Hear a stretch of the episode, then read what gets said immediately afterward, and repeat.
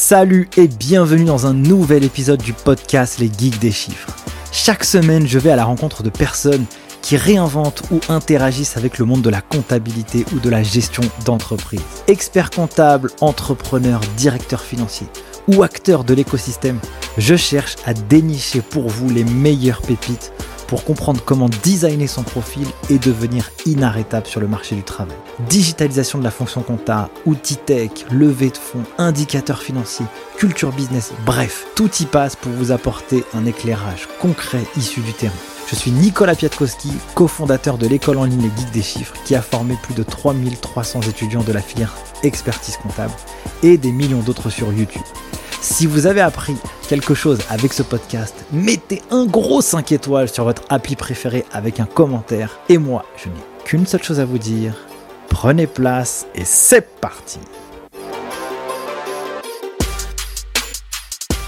Salut et bienvenue dans un nouvel épisode du podcast Les Geeks des Chiffres. J'espère que vous allez bien. Très heureux aujourd'hui d'accueillir un nouvel expert comptable sur le format qui s'appelle Samuel Attali. Salut Samuel. Salut Nicolas. Bon, alors pour te présenter vite fait, avant de faire une espèce de roadmap sur euh, toute ton expérience, parce que l'objectif de cet épisode, c'est évidemment de comprendre comment tu as fait pour développer un cabinet avec 25 collaborateurs, presque 300 clients, deux associés fondateurs, plus un qui vient de vous rejoindre il n'y a pas longtemps, avec rien du tout, en partant de zéro. Donc on veut comprendre comment tu as fait. Et pour la petite anecdote, c'est que toi, t'habites pas en France. Et toi, tu gères tout ça depuis Tel Aviv. Donc il faut qu'on puisse comprendre toute cette organisation et comment vous avez réussi à percer de votre côté. Est-ce que tu es prêt? Je suis parfaitement prêt et je suis très chaud pour y aller. Alors c'est parti Samuel. C'est parti. Dis-moi, toi tu es expert comptable. Déjà, je vais commencer par une question de base. Qu'est-ce qui t'a donné envie de faire ce job? Écoute, c'est une bonne question. À la base, je ne savais pas du tout que j'allais devenir expert comptable lorsque j'ai eu mon bac. Je suis passé par euh, la filière universitaire et de fil en aiguille, je me suis retrouvé en master CCA et c'est à ce moment-là que j'ai réalisé que j'allais euh, potentiellement pouvoir devenir expert comptable et j'ai commencé à m'intéresser en fait au métier d'expert comptable. Et euh, quand j'ai compris qu'en fait c'était tout ce qui était gestion, finance,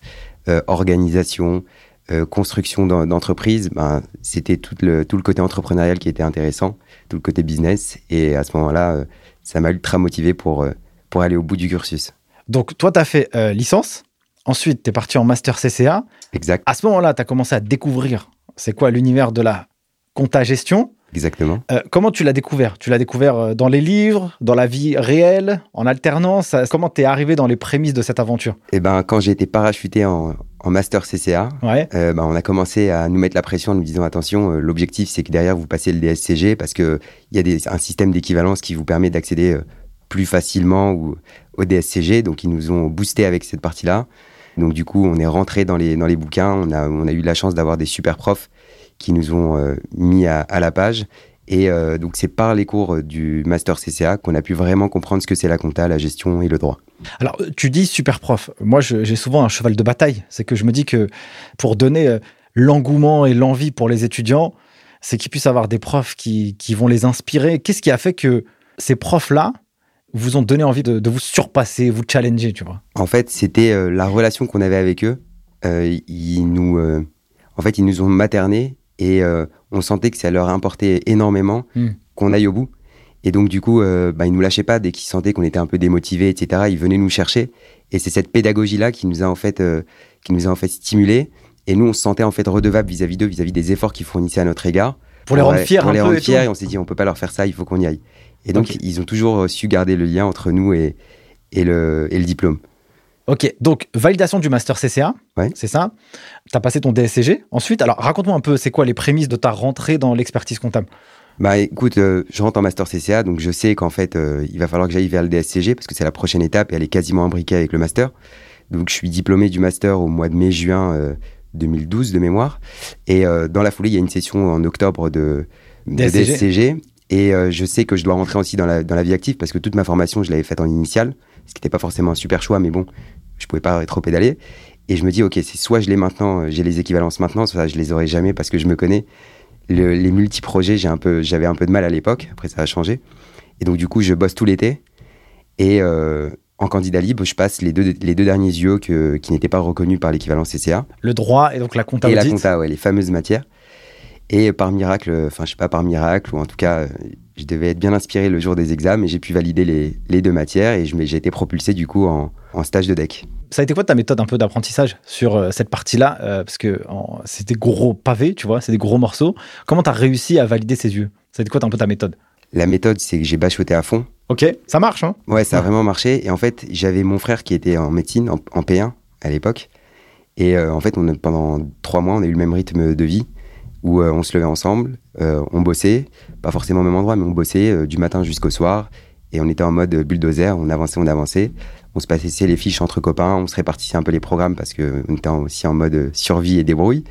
Et à la fin, c'est passé. Ok, d'accord, ça marche. Donc, tu valides ton DSCG, super. Euh, qu'est-ce qui se passe après? Ce qui se passe, c'est que dès que je finis les examens, donc je sais pas que je, suis, je les ai validés, j'enclenche sur mon premier CDI, qui est euh, dans le même cabinet où j'avais fait mon stage de CCA. Donc, il m'avait proposé un CDI, j'avais juste fait la coupure pour pouvoir réviser les, examens. Et j'entame mon premier CDI dans un cabinet euh, parisien d'une trentaine, quarantaine de collaborateurs. C'est dans ce cabinet que je vais rester pendant quelques années jusqu'à mon départ à Tel Aviv. Alors, raconte-moi un peu l'expérience dans ce cabinet, parce que en off, moi, je, vois que tu as pris beaucoup d'expérience, on t'a fait confiance très vite. Euh, ça a été quoi les premières missions que tu as eu à gérer? Les grandes orientations dans ce cabinet parce que tu as pris euh, des responsabilités à l'âge de 25-26 ans qui étaient assez énormes. Donc raconte-nous tout ça un peu. Ouais, c'est ça. En fait, je commence à bosser, j'ai 23 ans.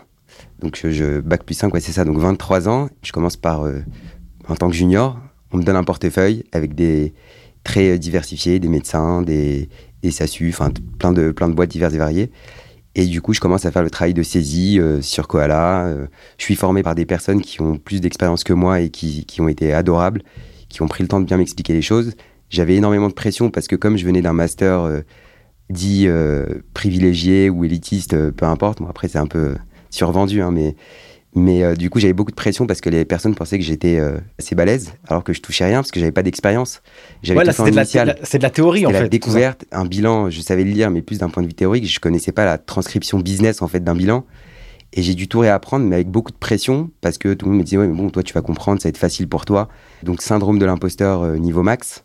Donc là, je me mets à, je commence à ramer parce que j'ose pas trop poser les questions pour pas passer pour pour un pour un naze. Et alors que tout le monde me prend pour un bon. Et donc là je rame je rame je rame. J'ai eu la chance d'avoir des experts comptables qui étaient hyper bienveillants des, des collaborateurs hyper bienveillants euh, que je remercie encore euh, jusqu'à aujourd'hui pour leur formation. Et de fil en aiguille ben j'ai pris un peu plus d'assurance j'ai commencé à comprendre les choses. Et plutôt rapidement j'ai rattrapé le retard. Au bout de six mois on, on peut considérer que j'étais autonome que j'avais plutôt bien mon mon portefeuille, que la relation client aussi se passait bien, et que je commençais à prodiguer quelques conseils de base, mais toujours j'étais revu par des, euh, par des personnes plus qualies que moi. Et donc, c'était quoi ta relation avec les clients? Parce que quand on est junior, souvent, on a cet objectif de pouvoir euh, gérer la comptabilité, de livrer la compta, les TVA, l'Elias, bon, tout, tout, le tralala dans, un, dans les règles de l'art et le plus vite possible. Mais souvent, les clients, ils vont poser des questions. Tu vois C'était quoi toi, ta posture vis-à-vis d'eux? Est-ce que tu étais proactif pour les contacter? Est-ce que tu avais peur? C'était quoi un peu l'idée C'est une super question. Euh, alors moi, je comblais allez, mon, ma carence technique, parce que quand je suis arrivé, ma, carence, enfin, ma compétence technique elle était proche de zéro, par énormément de relations clients, et euh, donc je compensais énormément. Ce qui faisait que j'étais hyper réactif. Quand on m'appelait, je rappelais tout le temps, je tenais toujours les engagements que, que je donnais. Quand je savais pas, je bottais plus ou moins en touche, mais très clairement en disant, voilà, je vais, je vais checker et je reviendrai vers vous euh, avant telle date. Et je faisais en sorte de ne pas décevoir le client sur les engagements que je prenais. Ça m'arrivait de me foirer hein, sur les, conseils que je prodiguais, mais derrière, j'arrivais toujours à, être très clair sur euh, vis-à-vis du client, sur ce que j'allais faire, comment j'allais corriger les choses. Et, je voilà, je noyais pas le poisson, je bottais pas du tout en touche sans, en se disant, bah, il me relance pas, je fais le mort. Toi, tu as eu cette démarche proactive. Alors, euh, donc, tu, tu parles de plusieurs choses. Tu dis, j'ai fait des études en initiale, donc moi, j'ai eu des compétences théoriques. Donc, globalement, sur le terrain, excuse-moi du terme, hein, mais en gros, je vaux rien, en tout cas pour l'instant. Tu avais ce sentiment de syndrome de l'imposteur que tu as dit. Et donc, pour combler ce gap technique, eh ben, tu t'es acharné, entre guillemets, hein, sur apporter une valeur maximum à ton client pour toujours lui répondre dans un délai euh, qui est le plus euh, court possible. Et en même temps, même s'il y a des choses que tu savais pas, tu fais pas bluff, euh, tu sais, ou alors tu racontes n'importe quoi, tu dis ok mon coco, je sais pas, je vais checker et je reviendrai vers vous. C'est exactement ça. Ou parfois, je pensais connaître la réponse, mais j'étais pas certain. Je, disais clairement, je pense que c'est ça, mais je préfère vérifier et vous faire un mail clair, structuré, qui reprend exactement euh, la réponse que vous attendez. Et donc, ça me permettait de mettre par écrit. Et donc, par écrit, on comprend mieux les choses, on approfondit mieux les réponses. C'est beaucoup plus structuré. Même pour le client, il y a un livrable. Donc, même d'un point de vue facturation, après derrière, c'est plus intéressant de faire ça. Et donc, ça t'a appris aussi, parce que quand tu sais pas, t'apprends et tu transmets du coup, tu as une boucle du savoir qui est, euh, qui est, top. Et donc, ça, tu graves ça dans ta mémoire à long terme, en fait. C'est clair. Et euh, moi, je suis pas passé par la, la, filière DCG, DSCG.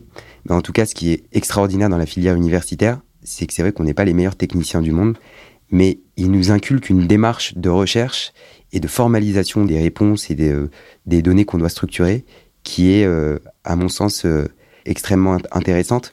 Et aujourd'hui, ça m'a permis d'aborder n'importe quel sujet je sais que j'aurai pas la compétence au moment où on en parlera, mais le fait, avec cette démarche, je vais pouvoir atteindre un niveau de profondeur que j'aurais peut-être pas pu euh, atteindre si j'avais pas eu cette, euh, formation-là euh, à la fac. C'est vrai que parfois on va avoir tendance à opposer certains cursus, tu vois, le master CCA. C'est intéressant là ce que tu dis, c'est qu'il y a une démarche d'approfondissement dans la filière universitaire. Les universitaires, c'est on va aller formaliser des réponses, on va aller faire de la recherche, les écoles de commerce, on va plus les éduquer sur euh, l'esprit euh, culture business, tu vois Exactement. C'est en gros un peu des touches à tout. Euh, ils vont savoir analyser des informations ou des choses de manière assez haute. Et puis les gens du DSCG, bah, c'est des techniciens à mort, quoi. Tu vois C'est exactement ça. Et nous, du coup, on était experts en rien. On maîtrisait aucun sujet en profondeur. Mais par contre, ils nous ont donné les outils et les moyens et la démarche de pouvoir, si on le souhaite, foncer et approfondir sur un sujet et euh, atteindre des niveaux de profondeur que des techniciens pourraient avoir euh, par leur formation. Super. Donc, tu fais ces six premiers mois où là, tu commences à devenir autonome yes. sur euh, ton portefeuille de clients. Qu'est-ce qui se passe après? Du coup, je prends un peu plus de responsabilité. Les clients, ben, c'est un cercle vertueux. Hein. Les clients se plaignent, mais au contraire, vantent les, mérites et, leur, disent qu'ils sont satisfaits. Alors, il n'y a pas beaucoup de clients qui le font, mais en tout cas, j'avais de la chance d'avoir des clients qui, qui faisaient remonter leur niveau de satisfaction auprès des dirigeants. Et aussi, j'avais une démarche où euh, j'en demandais toujours plus, en fait. Dès qu'il y avait des missions qui arrivaient et que les, dirigeants, les, experts comptables, mes boss, en fait, en parlaient et cherchaient, en fait, une personne à qui attribuer le sujet, bah, tout le monde se cachait un petit peu, etc. Parce qu'on n'a pas envie qu'on de, de nous rajouter du taf. Moi, j'étais. Euh, T'avais la dalle J'avais la dalle. Ouais, j'avais la dalle. Et euh, que ça soit un truc hyper simple, basique, une tâche administrative de photocopiage ou une, une, recherche fiscale sur une problématique de fiscalité internationale, immobilière par exemple, je prenais, je me disais, vas-y, faut y aller. Je suis là pour apprendre et je suis un soldat et je suis dans cette équipe. Il faut que je me batte pour euh, ces experts comptables. Ils me font confiance, il faut que je leur rende euh, en retour. Donc j'étais dans cette optique-là. Mais toi, tu avais cette volonté de devenir expert comptable? Ouais, une fois que j'étais rentré euh, dans le système CCA, DSCG, je me suis dit, OK, il faut aller au bout du truc. Et, d'où vient cette envie de, de, vouloir te dépasser comme ça? C'est quoi un peu, c'est quoi le driver qu'il y a derrière? Tu veux te prouver quelque chose à toi-même? je, je, pense que je voulais me prouver quelque chose. Euh, je sais pas quoi mais euh, je voulais me prouver que j'étais capable de, de construire. Construire quoi, je ne savais pas. J'étais euh, entrepreneur dans l'âme, enfin, je savais pas si je pouvais définir ça à l'époque. Aujourd'hui, je pense que oui, mais j'avais besoin de créer, d'initier des, de, de, créer des nouveaux projets, d'aller sur de nouvelles choses. C'est ce renouveau sans cesse et c'est sortir de ma zone de confort qui m'intéressait en fait. Je vois. Donc cette boucle qui te permet à chaque fois à toi de, progresser. En fait, tu sors clairement de ta zone de confort, tu apprends quelque chose, tu mets une brique à ton arc supplémentaire et tu progresses. Exactement. Ok. Et du coup, euh, les experts comptables, en voyant ça, eh ben, ils se sont dit, purée, euh, Samuel, euh, on va le charger ou alors on va lui donner de la responsabilité supplémentaire?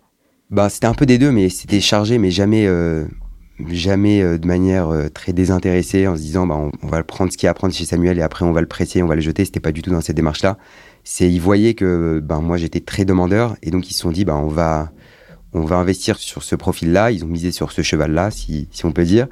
Et euh, moi je leur rendais bien aussi parce que ce que je faisais, je faisais en sorte qu'il soit fait euh, de manière parfaite. Quand il y avait un truc où je me foirais un peu, ben je le prenais hyper à cœur et c'était moi qui allais trouver les solutions. Je me disais, j'étais pas du tout dissocié de, il y avait pas eux et moi, c'était nous. Et c'est ce qui a fait, je pense, qu'on a créé une relation de confiance et très euh, vertueuse, puisque derrière, ben, moi, je, leur ai donné satisfaction et moi, j'étais récompensé par des missions à plus forte valeur ajoutée, par des primes, par des, un système de rémunération plus attractif et euh, par des projets qui se sont suivis ensuite. En tout cas, on n'a pas encore la suite de l'histoire. Moi, je l'ai quand même un petit peu, mais ce qui est intéressant tout de suite, c'est que euh, dans l'expertise comptable et dans la filière, on peut se créer quand même un parcours un peu sur mesure, entre guillemets. En tout cas, quand on démarre, il faut pas avoir peur de se faire un peu mal, tu vois. Ou toi, bah, tu t'es dit, euh, ah, si tout le monde se cache, euh, parce qu'on veut pas aller faire l'étude sur la CVAE, la, la TVA, je sais pas quoi, et bah toi, tu t'es dit, j'y vais quand même, et puis euh, ça m'apportera certainement quelque chose à la fois d'un point de vue personnel, professionnel, mais aussi ça apportera de la valeur au cabinet. Je pense que ça, c'est un bon message parce que, tu vois, dans, les générations actuelles, euh, on veut beaucoup en n'en faisant pas forcément beaucoup. Donc, tu vois, quand même, il faut aller chercher son, histoire aussi. C'est clair. Et si je peux donner un, conseil aujourd'hui aux étudiants ou aux juniors qui démarrent, c'est que c'est pendant ces années de formation qu'il faut au maximum sortir de sa zone de confort parce qu'il n'y a rien à perdre finalement. Euh, au pire, on se plante et tout le monde se plante. Et au mieux, bah, on développe euh, de nouvelles compétences qui peuvent être extrêmement demandées à un moment donné, on ne sait pas. Et c'est maintenant qu'il faut tout tenter, parce qu'après, quand on prend des responsabilités, qu'on a des équipes en dessous, qu'on se lance dans la création d'un cabinet, bah, on, mesure un peu plus le risque, on est un peu plus frileux. Donc du coup, euh, du coup, c'est vraiment dans ces années-là, c'est des années charnières où il faut chercher qu'à se former, qu'à développer ses compétences, que ce soit en hard skill ou en soft skill. C'est là où il faut monter en compétences. Après, ça stagne un peu, on monte toujours en compétences, mais euh, on mesure toujours le bénéfice-risque. Donc alors, raconte-moi un peu la suite. Euh, de, cette expérience Ok, donc j'évolue dans ce cabinet, dans un rôle un peu traditionnel où je fais des missions techniques euh, hyper intéressantes. Et à un moment donné, euh, arrive une problématique organisationnelle dans le cabinet, parce que c'est un, un, gros cabinet, mais avec pas de hiérarchie, enfin pas de rôle en fait. C'était, il y avait les associés qui eux étaient en charge de toute la relation client, du business développement, et on avait ensuite tous les producteurs. Donc il n'y avait pas d'intermédiaire entre, ah il n'y avait pas vraiment de strate de structuration. Les associés s'en occupaient, mais à un moment donné, euh, ils pouvaient plus tout gérer. Il y a eu des premières limites organisationnelles qui, ont été rencontrées et qui posaient problème euh, à la direction. Et ils m'ont un peu missionné pour entamer une, opération de structuration du cabinet sur les process internes. C'était à l'époque aussi où les contrôles qualité se faisaient de plus en plus récurrents, donc ils avaient cette obligation aussi au niveau de l'ordre de se conformer à certaines règles. Et donc, du coup, euh, moi, ça m'a permis de rentrer sur cette partie structuration. Alors, je savais que je savais pas, mais j'étais euh, dans les faits très organisé. J'ai toujours eu besoin de comprendre ce que je faisais, de structurer ma démarche et pour pouvoir la restituer et l'expliquer à quelqu'un. Et je pense qu'ils ont décelé ça euh, chez moi. Moi, j'étais pas vraiment conscient. Ils m'ont dit, bah, tu vas nous aider à, à, processer les choses, à mettre des règles et à les suivre, s'assurer qu'elles sont bonnes, etc. Donc, ça m'a permis de, de, participer à la structuration de, de ce cabinet. Donc, ça veut dire que toi, pour gérer tes clients, eh bien, tu avais une méthode qui était la tienne pour pouvoir euh, faire le job. Ouais, chacun avait plus ou moins. Alors, il y avait des matrices. Et on partait pas de zéro. Hein. Il y avait des matrices, il y avait des méthodes. Mais euh, si euh, ma TVA, je voulais utiliser un fichier Excel différent pour faire mon cadrage de TVA, je pouvais. Il y avait personne qui allait forcément me revoir. il y avait des revues qui étaient faites que au niveau du bilan ou au niveau des situations, s'il y avait des situations qui étaient vendues. C'était un peu à la one again, quoi. Ouais, je, vois bien, je vois clairement. Et donc, ils ont voulu un peu structurer les choses, mettre en place des outils, parce que les outils commençaient à sortir pour digitaliser une partie des tâches administratives, de la saisie.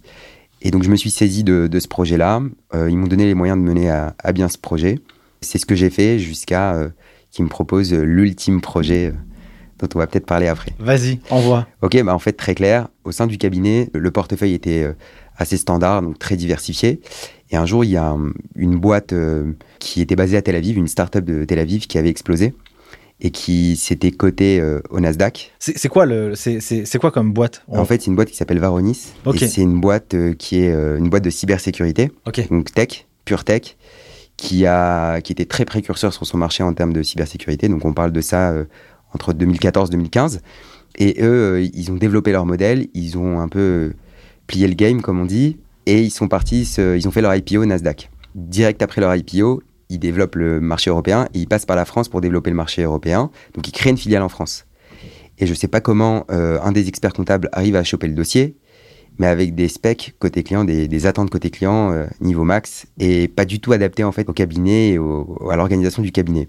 Mais bon, je pense que vu que les, dirigeants étaient hyper euh, hyper chauds sur ce type de clients, ils se sont dit on va on va le prendre et on verra comment on va s'organiser. Ils me confient le projet on arrive à se débrouiller euh, tant bien que mal sur le court terme. Et à un moment donné, le dirigeant de la boîte, le CFO en fait, il vient voir, il vient nous voir, il nous dit écoutez mes cocos, faut, on a besoin d'un peu plus de, que de la compta pure, on a besoin plus, de plus d'assistance, mais nous on a un problème, on aime bien avoir les personnes qui bossent avec nous, pas très loin de nous, ou au moins qui viennent nous voir de temps en temps pour s'imprégner un peu de notre mode de fonctionnement et de notre culture.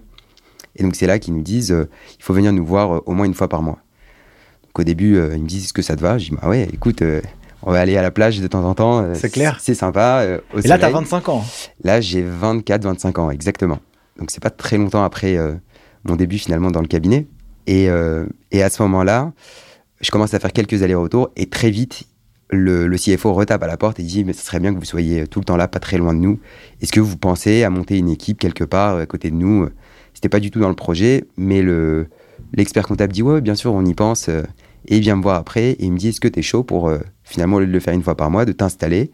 Le temps que la mission se lance et après on verra la grosse question, gros chamboulement. Moi, j'étais en stage de deck. Je me dis, qu'est-ce que je fais, qu'est-ce que je fais pas? J'en parle à ma femme parce que ma femme était, pour la petite anecdote, était, je venais de me marier et ma femme était enceinte de jumeaux. Là, c'est une Là, il y, a un- organisation. il y a un cumul de gros chamboulements dans ma vie. Et finalement, je pense que la naïveté et la jeunesse fait que on s'est, on s'est dit, on s'est tapé dans la main avec ma femme. On s'est dit, allez, ok, on y va. Et on s'est retrouvé parachuté euh, fin 2016 à Tel Aviv à gérer ce client-là.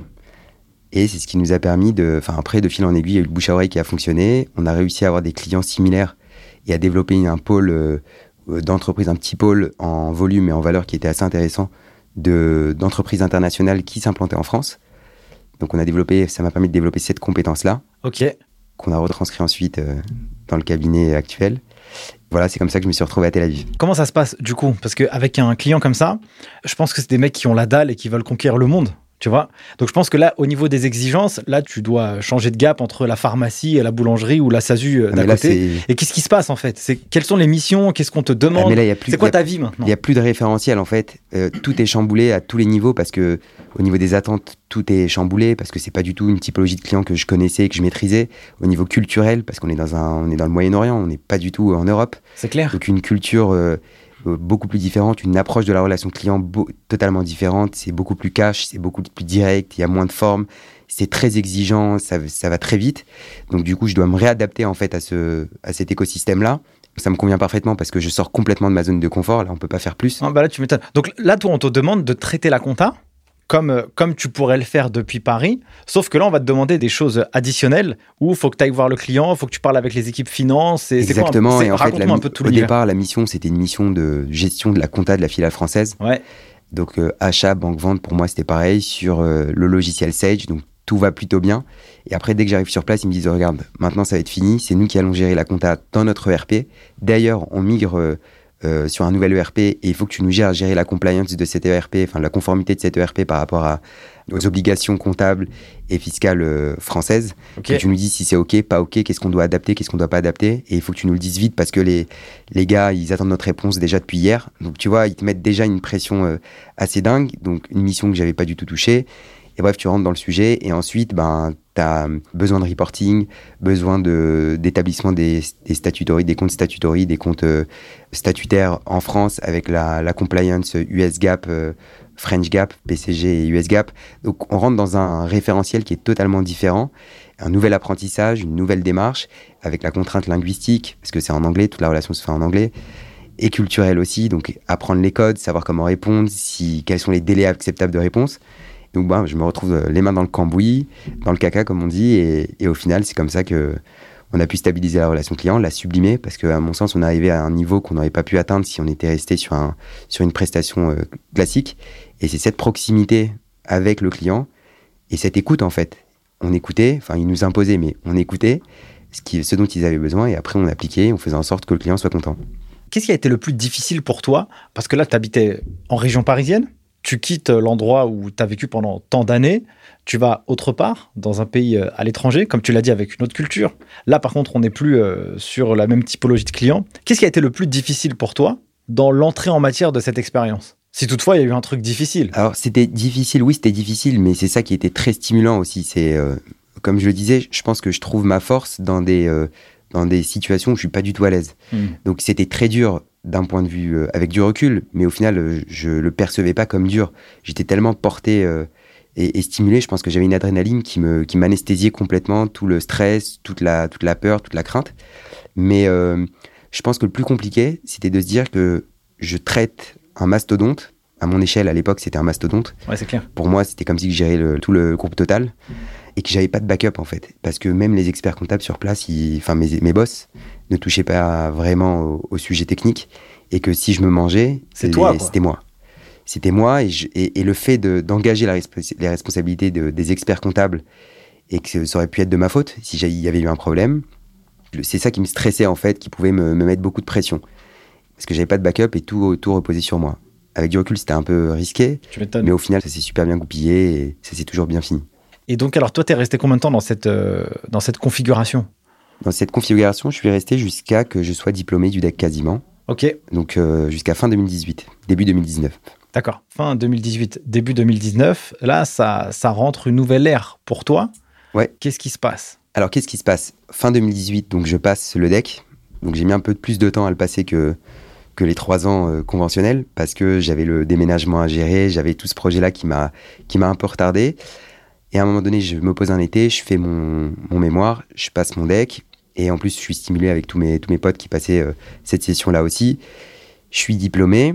Et euh, et là, mais, mais enfin, je commence à avoir, une fois que je suis diplômé, donc ça c'est, bouche à oreille, j'ai besoin d'un expert comptable, et je commence à avoir des, des prises de contact de la part d'amis, de proches, de, connaissances, d'amis d'amis, qui me disent voilà, je cherche un expert comptable, est-ce que tu es chaud pour gérer ma compta? Euh, euh, Et donc, comme j'étais en plus euh, le spécialiste de l'international, il y avait un peu de problématiques internationales, donc j'avais des appels du pied de la part de, certaines personnes. Et là, je me dis, attends, je peux pas tout gérer, il faut que je structure les choses et je peux pas me lancer une activité d'expertise comptable si je suis engagé avec un, cabinet qui compte sur moi. Donc à ce moment-là, je me pose avec mes boss et je leur dis voilà les opportunités que j'ai, comment vous voulez qu'on fasse. De fil en aiguille, on, réfléchit à différentes solutions. On n'arrive pas à trouver un terrain d'entente sur une route euh, commune. Ça aurait pu être quoi? Ça aurait pu être, euh, bah, toi, tu vas t'associer au niveau du cabinet. Ouais, mais j'avais pas d'impact, j'avais pas de légitimité. J'étais seul à Tel Aviv. Enfin, m'associer dans ce cabinet, ils me l'ont proposé euh, indirectement, mais c'était pas pertinent. J'allais rien apporter. et ça allait pas m'apporter grand chose. Et c'était un cabinet qui avait une vingtaine d'années, donc je voyais pas trop l'intérêt, eux non plus, mais on l'a évoqué parce que c'était une proposition logique. Et les deux, hein, on voulait vraiment, jusqu'à maintenant, on s'apprécie énormément. On travaille même ensemble avec les experts comptables. On n'a pas réussi à trouver une, route commune, un but commun qui allait nous permettre de continuer ensemble euh, dans le cadre d'une association, d'un partenariat. Et donc, c'est à ce moment-là que moi, j'ai décidé de monter mon cabinet, mais je ne savais pas vraiment comment. Ok. Voilà. Donc, pour l'instant, j'en étais là. Je vais dû me poser la question comment je vais monter un cabinet, sachant que je suis à Tel Aviv, quand tu es expert comptable, le marché principal, euh, expert comptable français, bah, ton marché principal, il est en France. Exact. Les boîtes étrangères, c'est sympa, mais euh, j'avais 28 ans à l'époque. Euh, je voyais personne faire confiance, pas ces boîtes-là, en tout cas faire confiance à un gars comme moi de 28 ans, solo, basé à Tel Aviv, qui fait de la compta française. Donc c'était pas forcément simple. Et de fil en aiguille, j'ai réussi à trouver le, binôme qu'il fallait. Top. Donc toi, tu as démarré ton cabinet avec ton binôme, donc en partant de zéro. Donc, ça a été quoi les grandes étapes? Tout à l'heure, j'ai présenté, hein, là, vous êtes 25, euh, 3 associés, 300 clients. Vous avez une typologie de clients qui sont diversifiés. Tu vas m'en parler après. Du coup, qu'est-ce qui s'est passé? Ça a été quoi la, la première étape, la première brique pour la création de ton cabinet et ton installation? Ok, donc déjà, c'est trouver le modèle et déjà trouver un binôme. Et le binôme, il s'est fait très naturellement parce que j'ai mon meilleur ami qui s'appelle Samuel d'ailleurs aussi, qui lui a été diplômé en même temps que moi, qui avait un profil audit un profil expertise. On est ensemble depuis la sixième. Ah, tu le connais bien, quoi Ah, je le connais très bien. Enfin, c'est mon meilleur ami. Euh, on est comme des, jumeaux. En plus, euh, on a fait toutes nos études ensemble. Et en fait, on allait, euh, nos choix de parcours, on les a fait en fonction de, des choix de l'autre, en fait. Je vois. Donc, c'était vraiment un binôme qui était déjà existant. Mais après, à un moment donné, lorsqu'on a commencé à, à, rentrer dans le monde du travail, lui, il a pris le, la tangente audit, moi la tangente expertise comptable, et on s'est dit, bon, à ce moment-là, on se sépare et je pense pas qu'on se retrouvera. Et finalement, les événements ont fait que, comme on a été diplômés en même temps et qu'on avait un besoin d'entreprendre tous les deux, on s'est dit, allez, on se connaît parfaitement, on est très complémentaires à tous les niveaux, niveau caractère, au niveau technique et au niveau des, soft skills aussi. Et on s'est dit, allez, on s'associe. Au niveau géographique aussi, il y avait un intérêt, puisqu'il était à Paris, moi j'étais à Tel Aviv. Et on s'est lancé comme ça. En 4 minutes, on se dit, OK, on s'associe comme ça, et l'association se fait très rapidement en 4 minutes. Problème, on a déjà des, premières touches assez intéressantes avec des clients qui veulent démarrer immédiatement. On n'a pas de statut, on n'a pas de cabis. Moi, je suis basé à Tel Aviv et je suis pas encore sorti de, mon taf euh, habituel. Euh, Samuel est dans sa période de préavis. Donc on n'a aucun moyen de servir ces clients-là et on se voit pas le faire le soir. Enfin, on n'aurait pas pu. Le besoin était trop gros pour pouvoir euh, faire ça de côté le soir et le week-end. En plus, pour la petite anecdote, c'est que justement, tu as dit que tu es parti à Tel Aviv et donc ta femme était enceinte de deux jumeaux. Ouais. Donc, du coup, tu avais deux enfants aussi, en plus Ouais, du travail à gérer. Ça quoi. je, ça, je passe parce que c'était, on avait déjà pris le pli euh, depuis l'installation, etc. Et ils étaient bons, ils avaient grandi, donc c'était un peu plus simple. Pour le coup, ma femme à cette époque-là, elle venait d'accoucher du troisième, donc il y Ah avait ouais. encore une complexité. Tu m'étonnes. Et bon, depuis, je me suis calmé là pour l'instant. Et non, en tout cas, c'était une période où il y a eu encore un, un chamboulement. Et donc, c'est comme ça qu'on s'est lancé. On se dit, OK, comment on va faire pour répondre aux besoins de ces clients-là? On peut pas les laisser passer. C'est- grâce à eux qu'on va pouvoir euh, se, se lancer. Donc, on se dit, le seul moyen, c'est de recruter. Et donc là, on a eu une, une- chance inouïe. C'est que on avait quelqu'un dans notre entourage qui sortait de deux ans d'alternance, qui était une bête euh, de production, un tueur de la production, et qui était OK pour nous rejoindre. Donc on prend un- une sous-loc dans un, bah, chez mes anciens boss qui acceptent de nous héberger. Et du coup, notre premier employé se retrouve seul dans les bureaux, parce que moi je suis basé à Tel Aviv. Samuel pas- n'a pas, fini sa période de préavis, et donc notre premier employé se retrouve seul dans nos bureaux dans lesquels on n'est même pas. Ok. C'était assez folklorique. Donc là, vous lancez le cabinet. Exact. Vous faites les statuts. Vous créez la boîte. Vous embauchez quelqu'un. Comment vous le financez, lui? Ça veut dire que vous rentrez euh, à ses premiers clients, vous dites OK, euh, pas de problème, on envoie la lettre de mission, comment ça marche? Alors, c'est, alors on a directement, on s'est dit, le piège, c'est de commencer euh, un peu n'importe comment, et après on va galérer à tout restructurer. Donc dès le départ, on a mis un point d'honneur à tout structurer comme il faut, parce que mieux on structure, et ça c'est ce que je dis aussi à toutes les boîtes, à tout- toutes les boîtes qui se créent, plus tôt on structure, plus facile est la suite, en termes de croissance, en termes de, scale, si on, on parle d'une start-up, c'est toujours beaucoup plus sain de le faire dès le départ.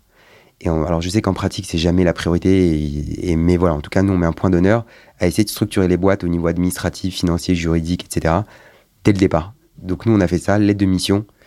Enfin, on a rencontré le client en prospect, on a envoyé une propale alors que le cabinet n'existait pas encore. Au final, on a bien, euh, bien structuré les choses ensuite. On a fait l'aide de mission, contrat de travail, on a encaissé nos premiers honoraires, on a mis un peu d'argent aussi euh, au départ, on n'avait pas beaucoup, mais euh, le peu d'argent qu'on avait, on l'a mis dans la boîte pour financer les premiers salaires de l'employé. Et c'était parti. Et c'était parti. Et- C'était parti. Et ensuite, de fil en aiguille, on a eu d'autres clients. Et voilà, on a, on a retroussé les manches et on est reparti au charbon. Et, et la chance qu'on a eue, c'est d'avoir ce soldat-là, ce premier soldat, qui pour moi est- a été hyper déterminant. Il s'appelle Brian. Il est parti il y a un an parce qu'il il voulait voir autre chose et finalement il nous a rejoint neuf mois après. Il est Ok. revenu au Bercail, il nous a dit non, non, en fait j'ai fait une erreur de partir. Enfin, pas une erreur, mais en tout cas. euh, Il a fait ce qu'il avait de à choses. faire, Il a quoi. fait ce qu'il avait à faire. On l'a encouragé à aller voir ailleurs d'ailleurs. Et il est revenu au bout de neuf mois en me disant Mais je pense que j'ai encore d'autres choses à apprendre et à apprendre chez vous. Et ça nous a permis en fait de nous dégager du temps une fois qu'on est sorti de nos activités respectives, de nous dégager du temps pour structurer les choses, construire une vraie stratégie. Et c'est ce qui manque souvent dans les cabinets. C'est vu que ben, c'est un métier où il y a beaucoup de demandes. Très facilement, on peut se retrouver avec des clients et, être débordé et à générer un peu de chiffres. Mais à notre sens, si on veut avoir une vision euh, assez large et, assez entrepreneuriale du- du cabinet d'expertise comptable, c'est hyper important de définir une strate, de définir des objectifs, de définir des, objectifs court terme, des objectifs long terme, de définir les ressources, les emplois qu'on va avoir en face, donc d'avoir une vraie démarche stratégique qu'on considère comme euh, plus théorique qu'autre chose que lorsqu'on est dans les études, mais qui a énormément de sens lorsqu'on entame un projet entrepreneurial, quel qu'il soit. Et donc nous, ça nous a permis, le fait d'avoir ce backup au niveau de la production, ça nous a permis de nous dégager du temps pour vraiment nous maintenir en fait en profondeur et pas perdre le cap. De temps en temps, on a eu des périodes de rush où on s'est un peu euh, laissé déborder et on a vu en fait les dégâts que ça peut causer. On perd du temps, on perd de l'énergie, on perd des, nerfs, on fait des mauvais choix. Et dès qu'on repasse dans une configuration, on reprend un peu plus de recul. Là, on est beaucoup plus performant, beaucoup plus efficace, beaucoup plus efficient et on a plus d'impact sur le, quotidien et sur ce qu'on fait pour le cabinet. Et c'était quoi, du coup, votre stratégie et vos objectifs Quand tu t'es lancé avec Samuel, ton associé, c'était quoi l'idée pour vous de, départ avec euh, ce cabinet? Donc nous, on était très portés, Samuel et moi, sur la digitalisation.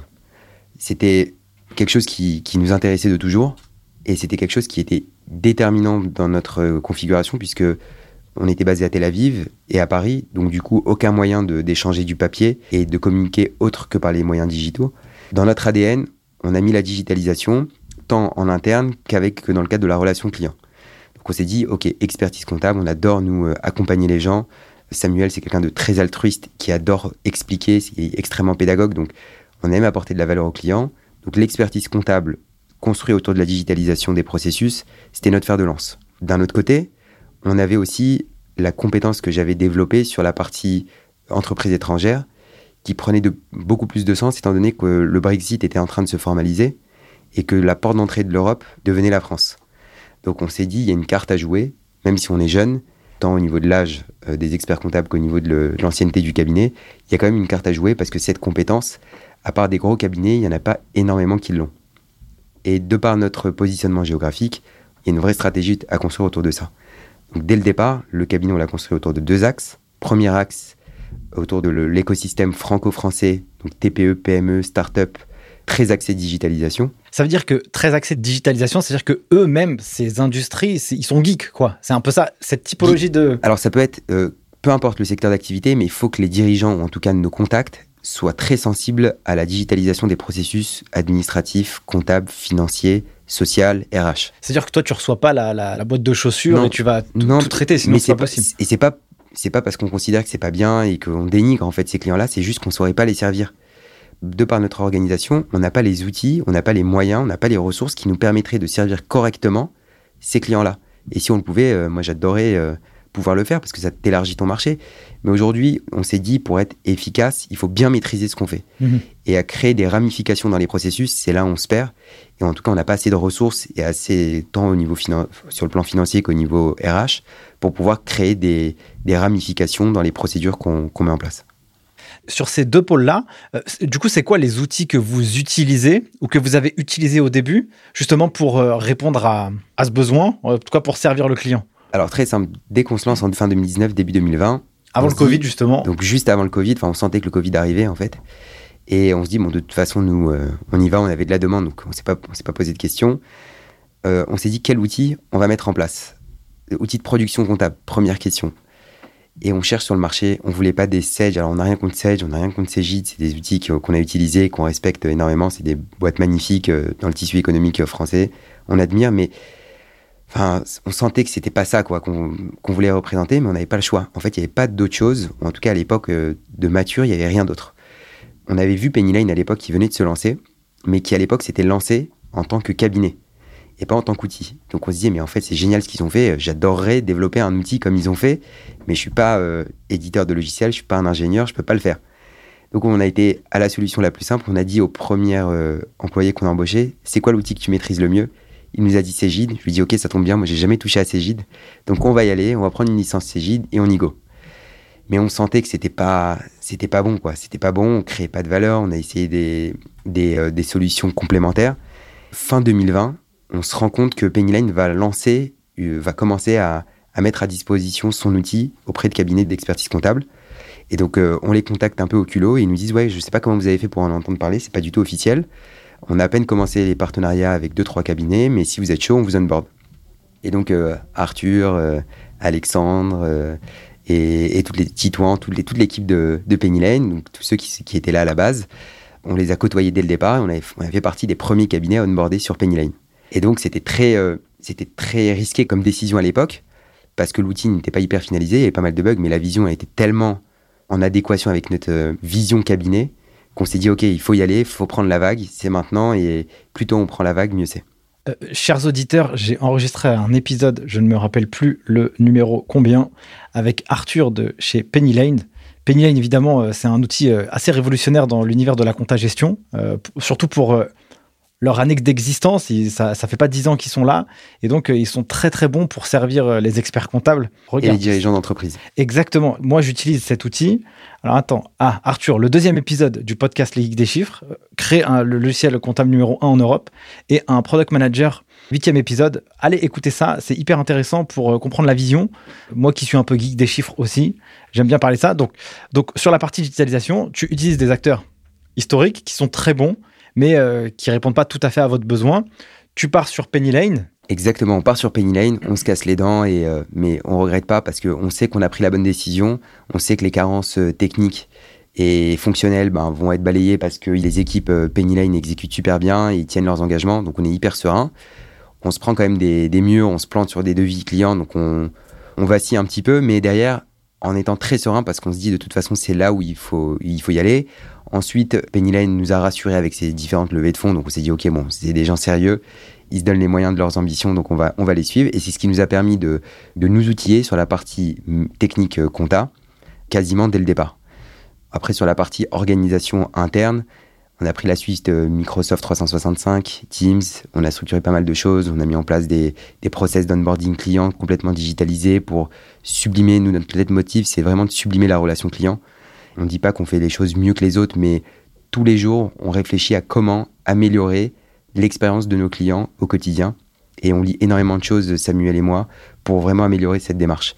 Et d'ailleurs, je conseille à tous les experts comptables ou à tous ceux qui, sont, et même les collaborateurs comptables, de lire un livre de, Jonathan Lefebvre qui s'appelle L'obsession du service client. Oh, il est incroyable ce livre. Qui est incroyable, qui est hyper pratique, qui est hyper pragmatique aussi, qui a été écrit par euh, quelqu'un qui a, bossé chez Captain Train, qui euh, Trainline maintenant, qui n'a rien à voir avec la compta, mais les, use cases qu'il donne sont extrêmement transposables sur n'importe quelle industrie.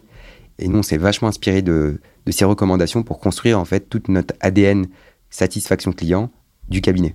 C'est très utile comme bouquin. Euh, je rajouterai aussi euh, une, un autre livre qui s'appelle L'entreprise du bonheur du fondateur de Zappos. Il y a une partie, la partie 2 du livre qui est aussi intéressante sur l'expérience client qu'il apporte. Parce que, bon, en gros, ils, vont, ils vendaient des chaussures en ligne, quoi. Tu vois, et donc, c'est devenu une boîte qui s'est vendue un milliard, je crois, à Amazon, ah en l'espace de, moins de 10 ans. Et donc, avec une vraie vision sur l'expérience client. Je vends des chaussures, mais pas de n'importe quelle manière. Et donc, celui-ci est très utile. On le mettra dans les notes de l'épisode. Euh, ouais, c'est hyper intéressant. Et aussi, l'entreprise du bonheur, je ne l'ai pas lu. Je veux bien que tu m'envoies les, yes, les infos.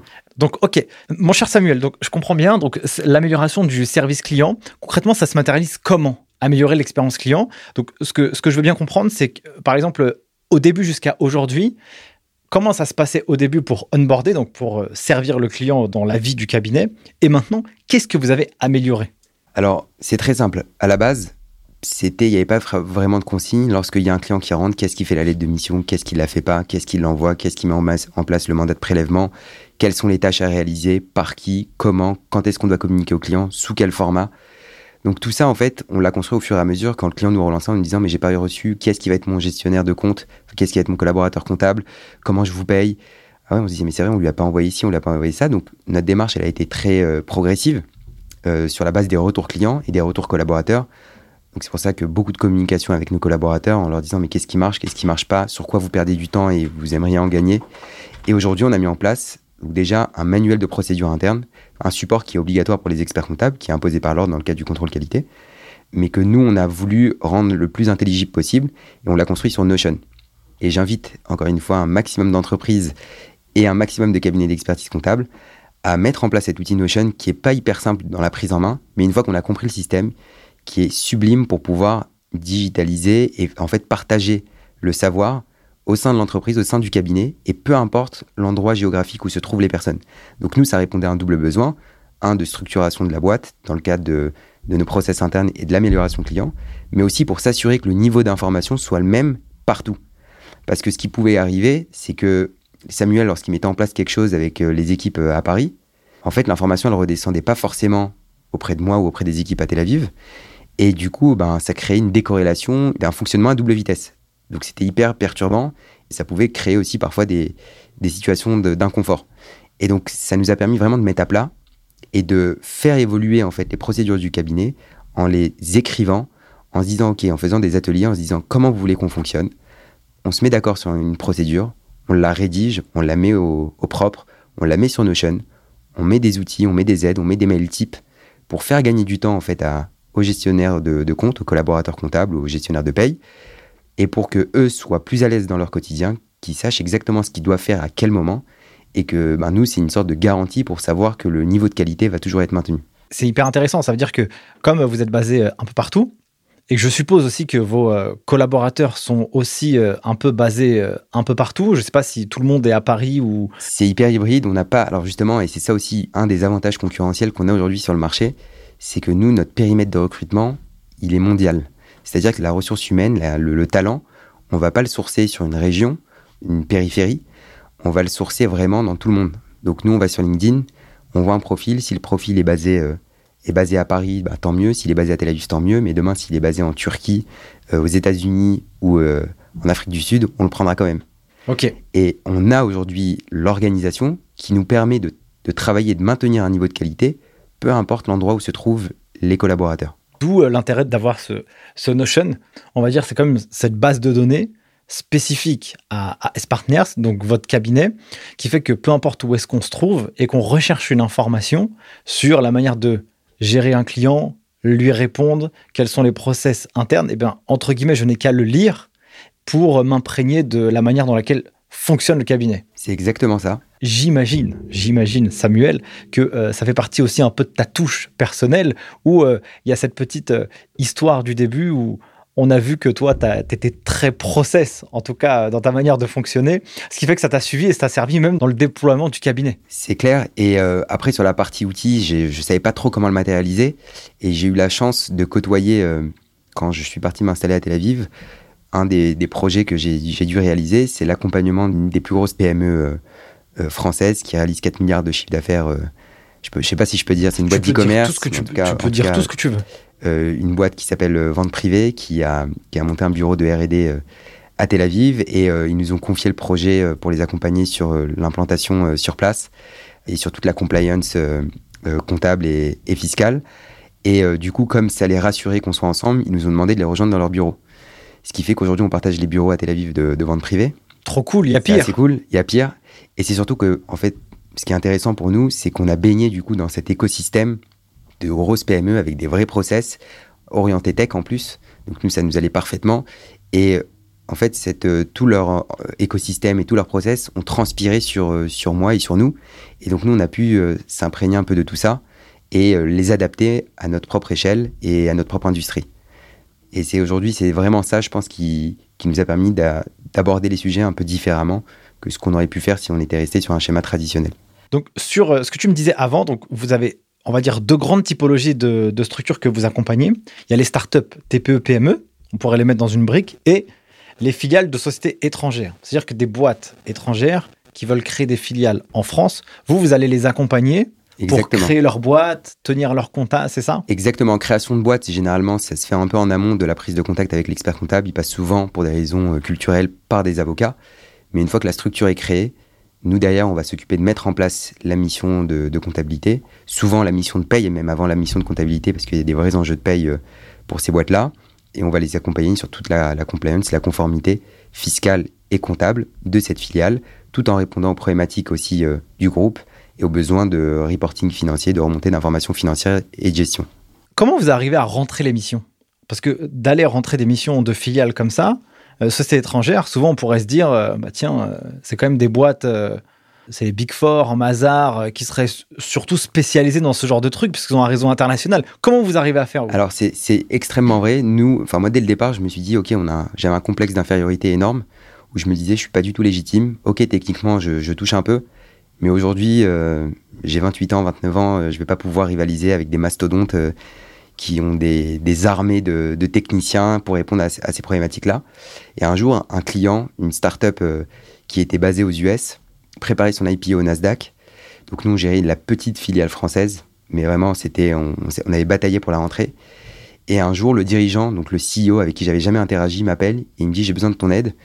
EY, donc, qui les accompagnait à l'époque euh, aux US et euh, qui était CAC de la, structure euh, française, n'arrivent pas à s'entendre, ils n'arrivent pas à communiquer. Je veux que tu coordonnes les travaux entre eux. Je dis, mais attends, mais c'est pas. Dis-leur qu'ils se parlent directement. T'as pas besoin de moi pour, pour gérer cette mission-là. Enfin, c'est pas du tout pertinent. Ils me disent, si, si, je t'assure, ils, ils se parlent pas entre eux, ils se tirent dans les pattes. Je sens que ça avance pas. Les deadlines arrivent, on est mal barré. Et en fait, j'ai compris que ces mastodontes-là, ils avaient certes des compétences énormes, mais ils n'avaient pas cette approche très euh, pédagogique ou très euh, agile. agile, proche, avec beaucoup de proximité avec le client. Et en fait, c'est ce qui fait aujourd'hui notre spécificité, c'est qu'on est un one-stop shop, un guichet unique pour ces boîtes-là. Lorsqu'elles s'implantent en France, on leur dit, OK, vous avez peur de la France, vous avez plein de clichés sur la France qui sont fondés ou infondés, souvent infondés, notamment sur le droit du travail, mais ça c'est une parenthèse. On va vous accompagner, vous inquiétez pas. Il y a des choses qui sont simples, des choses qui sont plus complexes, il y a des choses bien, des choses moins bien. Nous, on va vous accompagner. Vous aurez comme interlocuteur que nous. Peu importe, si on sait faire, on fera. Si on sait pas faire, on ira taper aux bonnes portes. Et en fait, c'est cette approche très rassurante qui nous différencie des autres acteurs du marché. Et comment il vous trouve Comment ce mec-là, il t'a contacté, tu vois? Alors en fait, c'est un micro-marché. Ça, ça marche beaucoup par le bouche à oreille. D'accord. Jusqu'à maintenant, c'est que du bouche à oreille. une entreprise qui est contente et comme il y a beaucoup de cercles en fait de CEO, de CFO, de, de DRH, donc ça parle beaucoup et c'est ce qui nous a permis d'avoir une croissance organique euh, assez simple sur la base du bouche à oreille. Maintenant, on a voulu passer il y a quelques mois euh, la vitesse de-dessus et professionnaliser notre démarche d'acquisition client et avoir une vraie strate de développement sur cette activité-là. Et c'est là où nous a rejoint, c'est dans ce cadre-là que nous a rejoint Benjamin, le troisième associé, qui lui est CPA euh, expert comptable français, CPA américain et CPA canadien. Donc là, ça nous permet d'avoir une légitimité naturelle sur toute l'Amérique du Nord et aussi au niveau européen euh, pour aller chercher des missions euh, un peu plus costauds. Pour ceux qui savent pas ce que c'est CPA, c'est quoi? L'équivalent de l'expert comptable américain ou expert comptable canadien. C'est juste que la, la terminologie, c'est Certified Public Accountant, donc les initiales de son CPA. Ok, donc ça veut dire que dans votre stratégie à vous et dans les objectifs, là, euh, long terme, moyen, long terme, c'est de se dire maintenant il faut qu'on rajoute une, une, nouvelle corde à notre arc, il faut qu'on ait quand même un, un anglo-saxon dans le game avec nous pour euh, avoir finalement cette légitimité et euh, cette ouverture sur le monde, parce que c'est là où on aura plus tendance à faire confiance à un mec comme ça, entre guillemets, dans la team. C'est clair, et que, étant donné que le constat, c'est que les entreprises ont de plus en plus tendance à s'internationaliser rapidement, à terme, la vision à long terme, c'est de se dire on doit être en mesure de, pouvoir fournir un accompagnement global, quel que soit le pays de provenance et quel que soit le pays de destination. C'est-à-dire que si on a une boîte française qui veut partir s'installer aux États-Unis, à terme, on veut être en mesure de pouvoir les accompagner aussi bien en France qu'aux États-Unis. On a déjà commencé, puisqu'on a la possibilité d'exercer aux États-Unis. On a déjà par le, biais de, de, Benjamin. Donc, on a des boîtes sur des problématiques assez simples pour l'instant qui sont franco-américaines, qui ont des besoins d'accompagnement en France, mais aussi aux États-Unis. Donc, en France, on va pouvoir couvrir un périmètre de 100%, quasiment. Aux États-Unis, un peu moins mais on commence déjà à prodiguer des services sur ce périmètre-là. À terme, c'est d'être full périmètre sur les deux pays, sur les États-Unis et la France, et après, pourquoi pas, de développer d'autres pays euh, externes. Dans la croissance du cabinet, comment vous avez réussi de manière générale à aller chercher et décrocher des missions?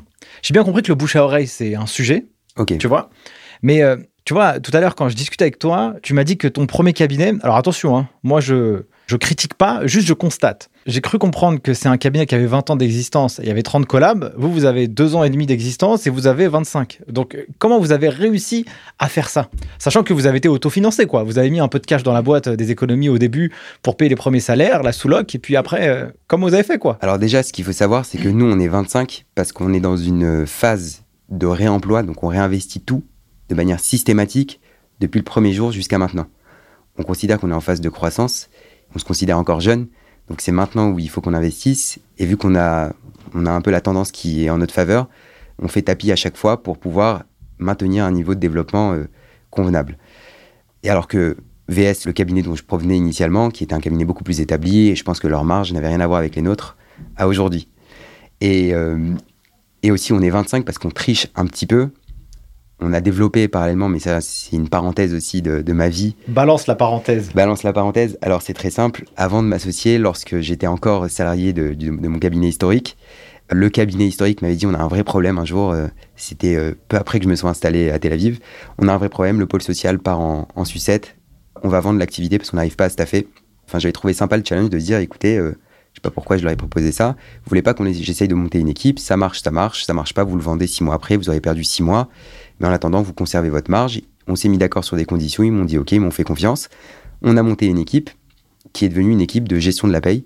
On a stabilisé les choses, on a restructuré, euh, on a mis en place des process, on a changé des outils, on est passé sur des outils euh, plus pertinents et plus adaptés.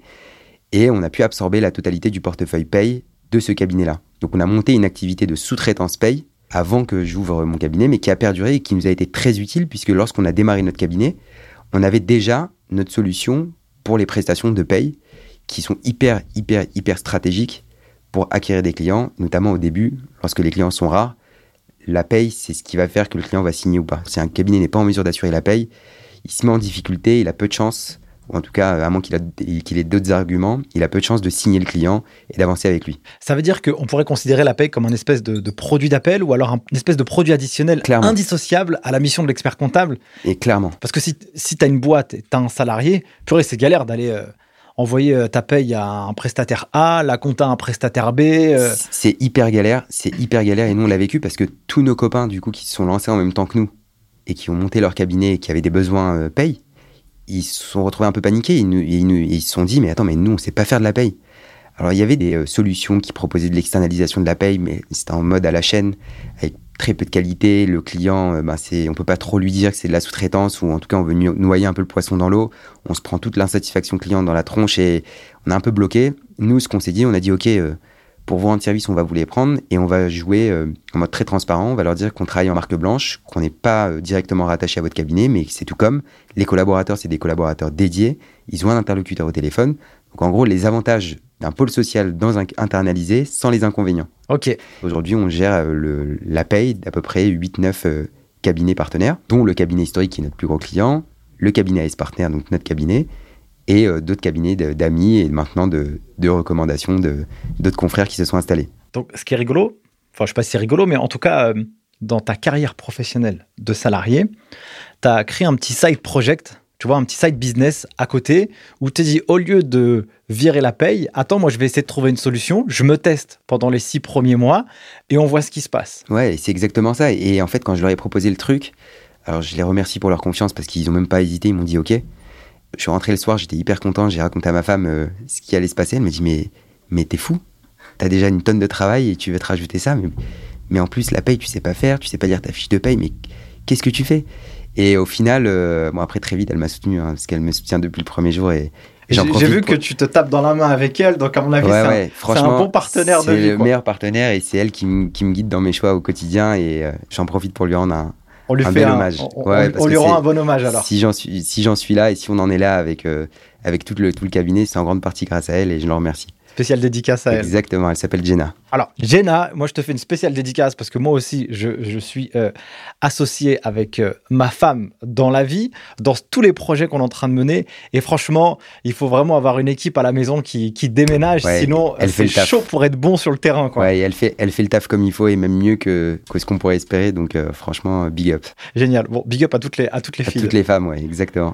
Du coup, en parallèle, tu as, créé ce, ce side business qui te suit aujourd'hui maintenant, qui fait partie aussi intégrante euh, du groupe que, Exactement. que tu as aujourd'hui. Vous avez fait une solution, parce que à mon avis, euh, à mon avis c'était chiant de gérer la paye. Hein Et donc, vous avez créé une, une, boîte tech, quoi. Alors, exactement, en fait, tu m'as dit, mais comment vous avez fait pour vous digitaliser? Donc, nous, on avait trouvé Penny Lane de notre côté sur la partie compta, c'était génial. Maintenant, on s'est tourné sur la partie paye, on s'est dit, bah attends, si on offre un outil comme ça pour le client euh, pour la partie compta, faut qu'on puisse faire la même chose au niveau de la paye, parce que si tu crées une, une asymétrie, pas pertinent, il y a quelque chose qui cloche. Donc on s'est tourné, on a eu la même réflexion, on s'est dit allez, on va chercher sur le marché, qu'est-ce qu'on a? Et franchement, à l'époque, on n'a trouvé rien de fou. Vraiment pas grand-chose qui avait la même euh, subtilité, la même agilité, la même vision que Penny Lane. Et on s'est retrouvé un peu frustré. Et donc là, encore une fois, l'influence de vente privée, de tout l'écosystème un peu geek, vient nous titiller un petit peu. Et le CTO du groupe vente privée, je lui en parle un jour au détour d'une bière. Et il me dit, mais pourquoi tu développes pas ton outil? Je lui dis non mais moi je suis expert comptable, je suis pas du tout, euh, suis pas du tout dans la tech. Il me dit oui non mais c'est très simple, euh, vas-y euh, step by step, tu prends le besoin client, tu t'essaies de trouver un gars qui te, en freelance qui te développe le truc, je t'aide à trouver quelqu'un et tu verras, tu peux lancer la machine. Le gars il me fait une intro, je pitch le, projet mais sans pitcher parce que c'est vraiment à l'instinct, sans, rien préparer. Le gars il me dit ok je viens avec toi, le, projet m'inspire. Je l'ai jamais vu jusqu'à aujourd'hui, je l'ai jamais vu Alexandre, big up aussi. Alexandre qui est du coup le CTO du projet.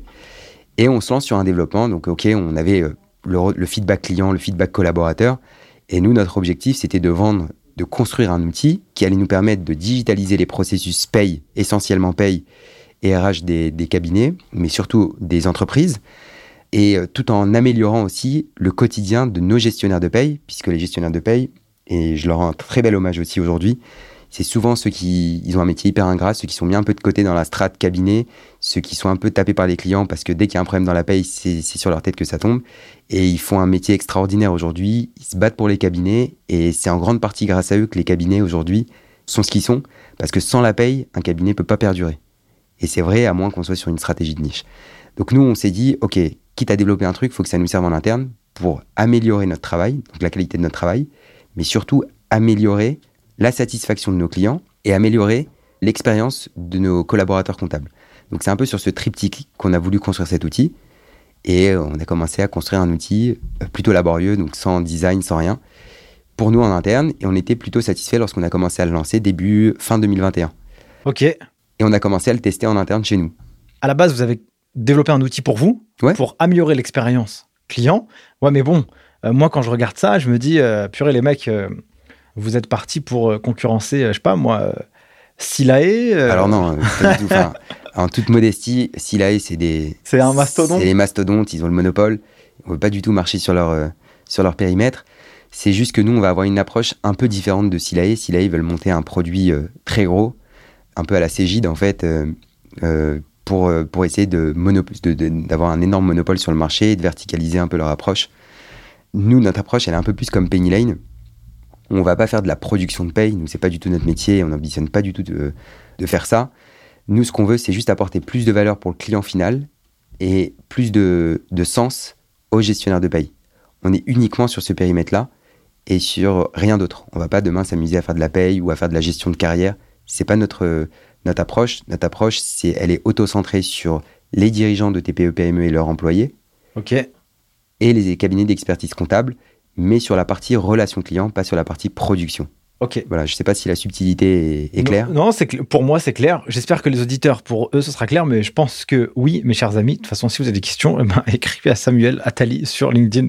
Et je pense qu'il vous répondra. Voilà, exactement. Et c'est un peu parce que nous, on a vu les clients, ils sont très attirés par tous les outils, donc ils ont été hyper attirés à l'époque par, par Payfit qui, fait qui a fait un travail génial de rafraîchissement de l'image de la paye.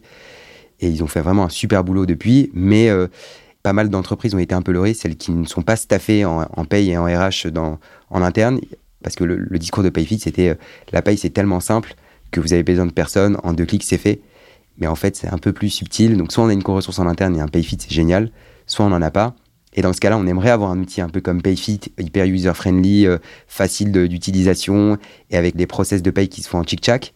Mais derrière, on a besoin d'un expert comptable qui nous accompagne, qui nous certifie que tout est OK, qui nous donne des conseils et qui nous oriente au quotidien dans les décisions qu'on prend au niveau paye et RH. Et tu vois, Samuel, avec tout ce qu'on vient de se raconter, je ne me rappelle même pas si tu m'as répondu à cette question. Comment vous faites pour aller euh, chercher des clients? Alors, justement, jusqu'à maintenant, c'est que du bouche à oreille. Essentiellement, c'est que du bouche à oreille. Ah oui, parce que là, tu m'avais dit que vous, vous faisiez all-in. Déjà, à chaque fois, vous faisiez tapis. Donc ça, c'est une stratégie aussi euh, long terme. C'est que vous voulez vraiment investir pour développer le cabinet. Ouais.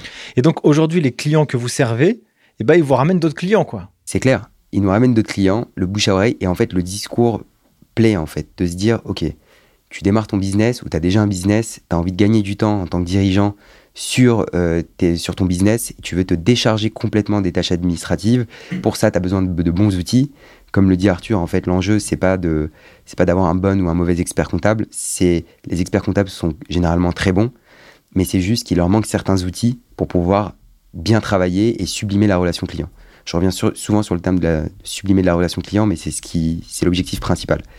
Et donc du coup, nous, ce discours, il nous a permis d'avoir, euh, de séduire facilement des clients, mais on s'est rendu compte il y a six mois qu'on ne pouvait pas euh, baser une stratégie de développement que sur le bouche à oreille, même si ça fonctionne, hein, on n'a rien contre, contre ça, et on a voulu professionnaliser notre démarche d'acquisition client. Et c'est donc cet été qu'on a décidé de mettre en place une vraie stratégie marketing. On est accompagné par, euh, par une agence qui fait le taf et qui va nous permettre justement de créer une vraie euh, image, une vraie euh, marque employeur, une vraie notoriété sur, le, sur les réseaux dans le but d'acquérir des clients par d'autres moyens d'acquisition. Donc là, c'est là c'est la deuxième étape en fait pour vous, c'est de montrer au monde que vous existez et euh, montrer au monde euh, comment vous pouvez les servir en fait. Parce qu'aujourd'hui, bah voilà, vous avez votre vitrine, vous avez le réseau euh, proche qui fonctionne. Donc comme quoi, il est assez puissant en fait, le réseau proche. C'est-à-dire qu'aujourd'hui, tu peux te permettre de recruter 25 personnes de manière générale. J'ai bien compris que la partie side business qui avait été créée à la base, ça fait deux groupes, enfin un groupe entier, mais bon, il y a deux activités qui sont dissociées. Mais quand même, le bouche à oreille fait que tu peux quand même embaucher 25 personnes. C'est clair, c'est clair, mais parce que si tu veux, on est sur deux marchés, euh, on arrive à développer la partie paye à travers le développement d'autres cabinets, ce qui fait que ben, c'est un relais de, croissance aussi, mais aussi c'est parce qu'on sait que nous, on veut vraiment faire dans la qualité, on veut structurer les choses, et dès qu'on sent qu'on commence un peu à être tendu en termes de ressources, on fait en sorte de, nous surstaffer pour toujours maintenir un peu, de garder un peu de souffle et garder en fait le cap. Exactement. Alors, c'est assez drôle. Tu as exactement le même discours que euh, François Saunier, qui ont aussi développé un cabinet. Ouais, bien sûr, on les connaît très bien. Ouais, François et Cédric. Exactement. Et eux aussi, euh, quand je discutais avec lui, il me dit euh, en fait, en, gros, on a du travail pour 10, tu vois, mais nous, on est 14. on veut pas surcharger tout le monde. Après, il dit, mais en vrai, les 14, ils diront, il n'y a jamais du travail pour 10, ici, il y a du travail pour 15, tu vois. Mais c'est aussi cette volonté de pouvoir apporter une belle expérience client qui fait que même si tu vas mettre plus de ressources humaines pour pouvoir gérer les clients, bah, globalement, soit tu peux assumer la croissance, ou alors tu peux encore mieux servir euh, le portefeuille existant. C'est exactement ça. Yes. comment tu les recrutes, les gens? Alors, c'est aussi là le, problème qu'on rencontrait, c'est que ben, plus on avançait, plus on était exigeant, plus notre stratégie était précise, plus les ressources. Euh, on, s'est pas mal planté hein, sur le recrutement initialement, je te, passe les détails, mais on a ressourcé les mauvais profils, on a perdu du temps, on s'est dit on veut des, on va sur des marchés où on a besoin de personnes qualifiées, donc on, recrutait des personnes très qualifiées, mais qui devaient faire de la production, donc ça, ça tiquait, c'était pas forcément top. On s'est cassé beaucoup euh, les dents sur, euh, sur le sujet du recrutement. Et au final, on a repris vraiment une démarche beaucoup plus structurée du recrutement avec des fiches de poste, avec une bonne qualification du besoin. Et après, ben, c'est LinkedIn, c'est euh, le réseau et on le fait aussi à la One Again, le recrutement. Jusqu'à maintenant, ça a marché.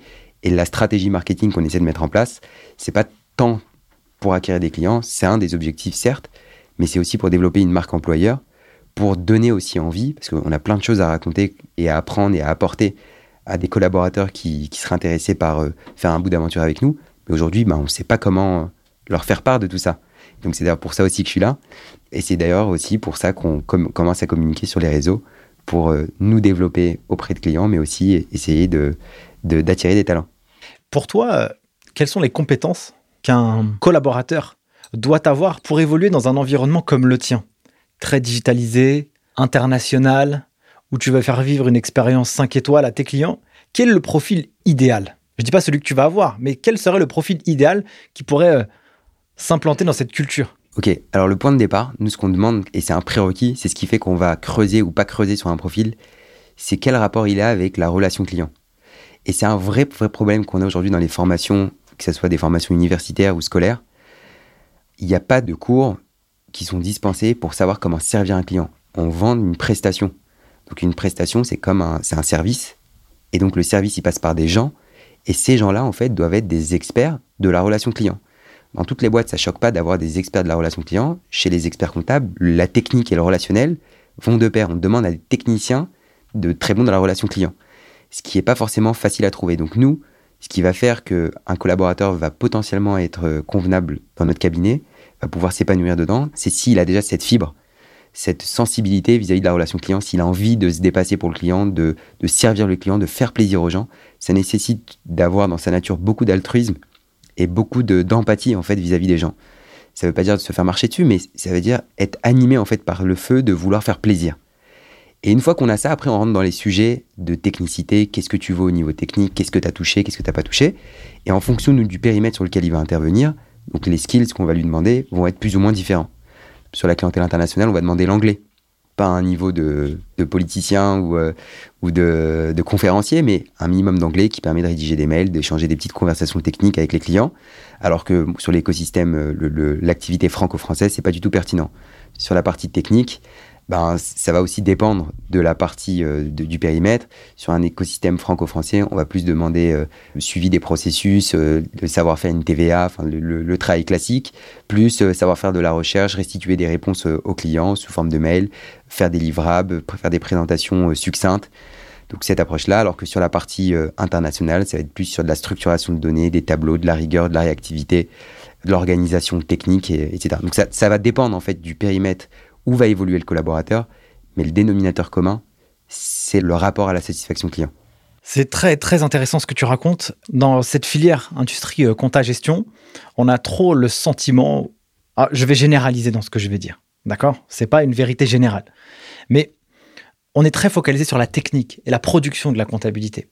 Et ce qui est ouf et ce qui est dingue dans ce métier, c'est qu'en réalité, on a un service à apporter, la tenue, de la compta, du conseil, bref, je fais pas tout le, tout le pitch et tout le tralala, mais on va servir des gens. Et dans cette relation client, il y a des gens qui vont payer pour avoir ce service. Et, et, donc, faire le service n'est pas suffisant. Il faut faire vivre une belle expérience aux clients. Et donc, j'imagine que moi, demain, si je créerais un, si je devais développer un cabinet d'expertise comptable, mais carrément, mais tu mises à fond là-dessus, tu vois. Mais c'est fondamental parce que sans ça, Sans ça, ton, enfin, ton client, que la TVA soit bonne, soit correcte, soit déclarée le 14 ou le 17, enfin. Il s'en fout, quoi. Il s'en fout un peu. Il veut que le taf soit fait. Bien sûr que c'est l'incompressible, que le que les obligations légales euh, sur le plan fiscal, social ou comptable soient respectées. Mais derrière, ce qu'il veut, c'est sentir qu'il a un partenaire, un copilote, on l'appelle comme on veut, un conseil, un référent, peu importe la, le, mot qu'on utilise. Il veut sentir qu'il a quelqu'un derrière qui se bat pour lui et qui est là pour lui et que si demain il doit aller dans, la fosse, c'est parce qu'il a des galères, ou si demain il, a besoin de, tes services pour euh, une belle opération qui se profile, ben, il sait qu'il peut compter sur toi et il va pas être en panique de se dire euh, est-ce qu'ils vont pouvoir faire le taf, est-ce que ça va les saouler, pas les saouler. Euh, voilà. Nous, aujourd'hui, on se positionne vraiment comme le copilote des dirigeants d'entreprise. Nous, on est là. Ils ont besoin d'aller voir un banquier, on va être là, on va les aider. Ils ont besoin de recruter, que ça soit un simple alternant ou, un, ou un chef de projet avec 10 ans d'expérience, on va être là on va être là quelle que soit la situation dans laquelle il est. Qu'il gagne de l'argent, qu'il en perde, qu'il ait besoin de se restructurer, peu importe, on est là à ses côtés, on vit avec lui et si on doit mourir avec lui, on meurt avec lui. C'est quoi un peu ta, tes objectifs et votre vision euh, au sein du cabinet? C'est quoi un peu ton rêve? Bah, Le rêve, c'est qu'on puisse euh, bah, devenir un des plus gros acteurs de, du marché de l'expertise comptable et de la paye puisque la paye, on commence du coup, euh, je finis ce que je disais sur la partie euh, paye. Lorsqu'on a lancé le logiciel, ben, en interne, ben, on a eu les retours des deux experts comptables qui nous disaient euh, Attends, attends, mon client il est en train de me dire qu'il a un nouvel outil qui est génial, dis-moi ce que c'est, parce que j'aimerais bien le proposer à d'autres à d'autres clients, raconte-moi un peu plus. Et on se rend compte qu'il y a peut-être un truc un peu plus grand que notre petit périmètre cabinet à faire. Donc l'idéal, ce serait peut-être de développer cette activité-là. Mais au niveau du cabinet en lui-même, on voudrait devenir le leader sur le marché international ça c'est clair et net. On a les moyens et on a le potentiel pour pouvoir le faire, mais aussi développer le, tissu économique franco-français. On a une attache particulière avec, euh, avec lui parce que c'est là en fait où tu apportes le plus de valeur, où tu crées le plus de liens, où tu as des expériences humaines hyper intéressantes et c'est de continuer sans cesse en fait à la développer pour pouvoir devenir peut-être un jour euh, le Big Five ou le Big Six euh, en France. Samuel a dit qu'il avait la dalle. ouais, on a la dalle, on a toujours la dalle. Donc ça c'est très cool on, arrive bientôt à la fin de l'épisode. J'aime bien poser cette question, tu vois. Quand même, en tant qu'expert comptable, forcément, tu vas analyser des chiffres dans une boîte. Quels sont les chiffres que toi, tu analyses dans ton activité pour pouvoir un peu voir euh, quel est le poumon, la température du projet que tu mènes et euh, quels sont les indicateurs que tu analyses aussi pour la faire progresser, cette entreprise? Bien évidemment, chiffre d'affaires. Bon, je vais rien t'apprendre, hein, c'est du classique. Chiffre d'affaires, la marge, la marge euh, qui se calcule par rapport au, essentiellement à la rémunération des collaborateurs, puisqu'on est sur une prestation de service, il n'y a pas de stock. ça nous sert aussi pour nous assurer que les, honoraires qu'on a calibrés dans le cadre de la lettre de mission bah, correspondent bien à la réalité terrain, parce que souvent on, définit des honoraires un peu au doigt mouillé par rapport à des temps estimés, mais on ne sait pas si euh, on a bien estimé les choses au départ et, si souvent on, laisse tourner, on se rend compte deux ans, trois ans après. Donc nous on le suit pour piloter notre rentabilité et éventuellement ajuster les honoraires, identifier aussi les carences organisationnelles qu'on a parce que si tu as une rentabilité qui est foireuse sur un collaborateur ou sur un portefeuille, c'est pas forcément que le collaborateur taffe pas bien, c'est peut-être que les process sont pas bons. Donc il y a pas mal de, réflexions qui partent de la rentabilité. Ok? Il y a aussi, nous, on a un vrai sujet de trésor, puisqu'on est, on a un réemploi euh, constant de réinvestissement, donc s'assurer que on, fasse les bons choix et qu'on se mette pas en difficulté. Et c'est principalement les, bons indicateurs et l'évolution de la masse salariale au niveau de, parce que c'est le plus gros poste du cabinet, euh, l'évolution de la masse salariale et euh, pour savoir si on est plutôt bien euh, dans nos ratios. Ce serait quoi une bonne marge dans la gestion d'un client? Tu vois, dans, les données du marché, quelqu'un qui veut s'implanter, ou c'est quoi pour avoir une espèce de... de, Écoute, je suis pas, je suis pas l'expert du sujet. moi, j'avais toujours entendu à l'époque que, que la marge finale, la marge finale doit être au moins de entre 30 et 50 Enfin, 30 c'est pour les mauvais élèves et plus les 50 donc je parle en marge brute, c'est-à-dire chiffre d'affaires moins le, coût du collaborateur, éventuellement les petits frais annexes, euh, téléphonie, licence, etc. Mais bon, c'est pas grand-chose dans, comparé au salaire. Voilà, donc a priori, c'est, ça serait dans les 50%. Mais après, pour moi, c'est tellement, euh, ça dépend tellement de l'activité, comment tu sers tes clients. Tu as des activités qui sont ultra rentables, d'autres un peu moins. Donc, il euh, faut pas être bloqué dans son plan, dans son plan financier en tant qu'expert comptable quand on se lance en se disant, bah attends, si j'ai pas mes 30 ou 50%, c'est que je suis pas bon. Au contraire, faut y aller un peu au feeling aussi. C'est la prise de risque aussi qui paye. Et après, on aura toujours le, la possibilité d'affiner et, de d'assainir un peu le business en coupant un peu les, les, coûts et en optimisant la productivité des collabs. Top.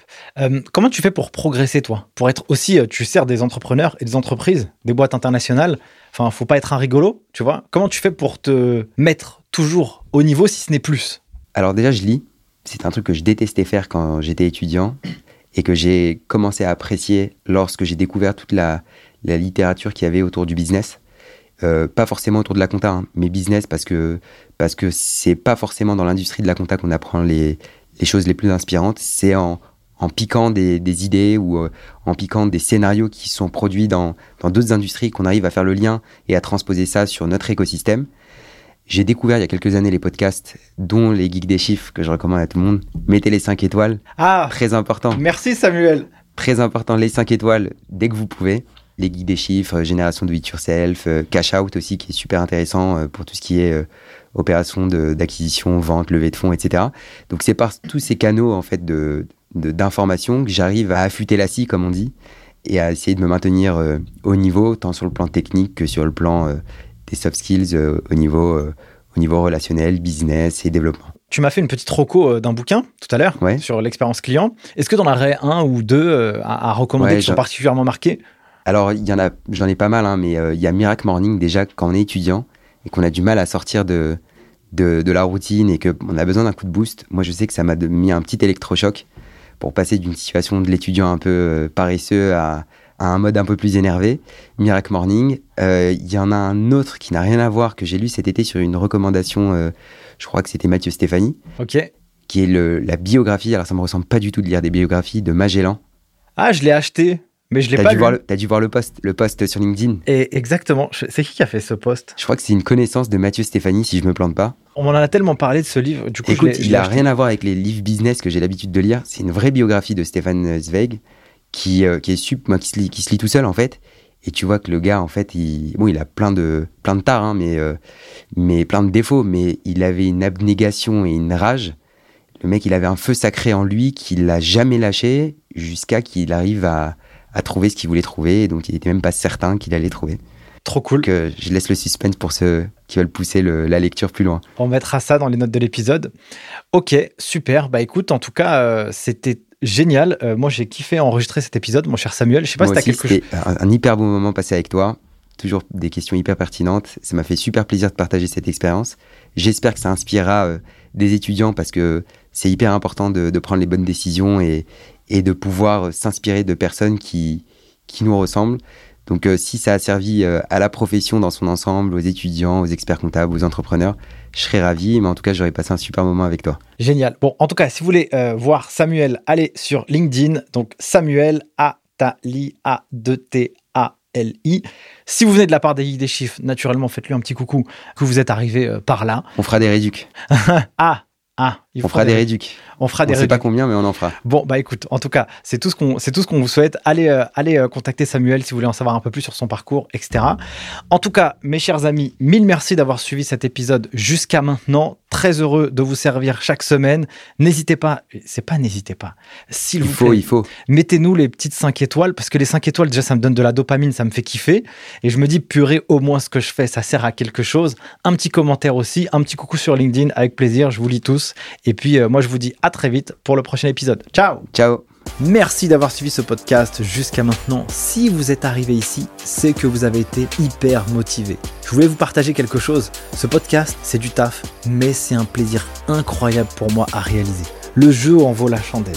Si vous pensez que cet épisode ou ce podcast a été utile ou est utile pour vous, vous avez un moyen de pouvoir le faire connaître au plus grand nombre. C'est soit de le partager autour de votre réseau, soit de mettre un avis 5 étoiles ou un commentaire sur les différentes plateformes. C'est pour moi le seul moyen de pouvoir le diffuser au plus grand nombre pour que chacun puisse y retirer quelque chose de positif pour sa carrière personnelle et professionnelle. Sur ce, je vous remercie encore une fois. N'oubliez pas, si vous avez des besoins pour pouvoir vous former aux meilleures compétences comptables et financières, rendez-vous sur le site internet lesgeekdeschiffres.com. On vous prépare à obtenir les meilleurs diplômes de la fière de l'expertise comptable. Et moi, pour finir, je n'ai qu'une seule chose à vous dire. À très vite pour le prochain épisode. Ciao